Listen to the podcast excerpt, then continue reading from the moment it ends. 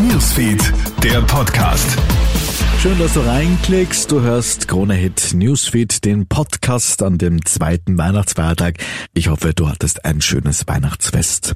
Ja, es sind nur noch wenige Tage. Am 1. Jänner führt Kroatien den Euro ein.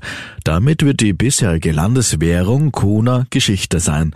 Zugleich tritt das Land an der Adria der grenzkontrollfreien Schengen-Zone bei. Für Millionen von Urlaubern bedeutet das gleich zwei Erleichterungen. Sie brauchen kein Geld mehr zu wechseln und sie erreichen ihr Reiseziel ohne Wartezeiten an den slowenisch-kroatischen Grenzübergängen. Zuletzt hat ja Litauen 2015 den Euro eingeführt. Kroatien wird das 20. Euroland sein. Die Schengen-Zone wurde zuletzt im Jahr 2011 erweitert. Der Berufseinstieg für angehende Lehrer soll verbessert werden. Das sagt Bildungsminister Martin Polaschek von der ÖVP, dass, nachdem er zuletzt immer wieder gewarnt wurde, dass Junglehrer durch unter anderem zu wenig Unterstützung im ersten Berufsjahr verheizt werden.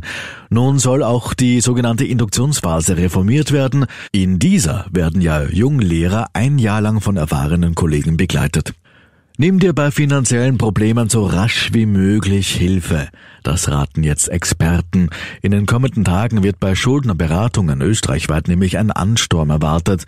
Durch die anhaltende Teuerung hat es ja bereits vor Weihnachten schon viele Anfragen gegeben, doch der Beratungshochbetrieb beginnt üblicherweise erst nach den Weihnachtsfeiertagen.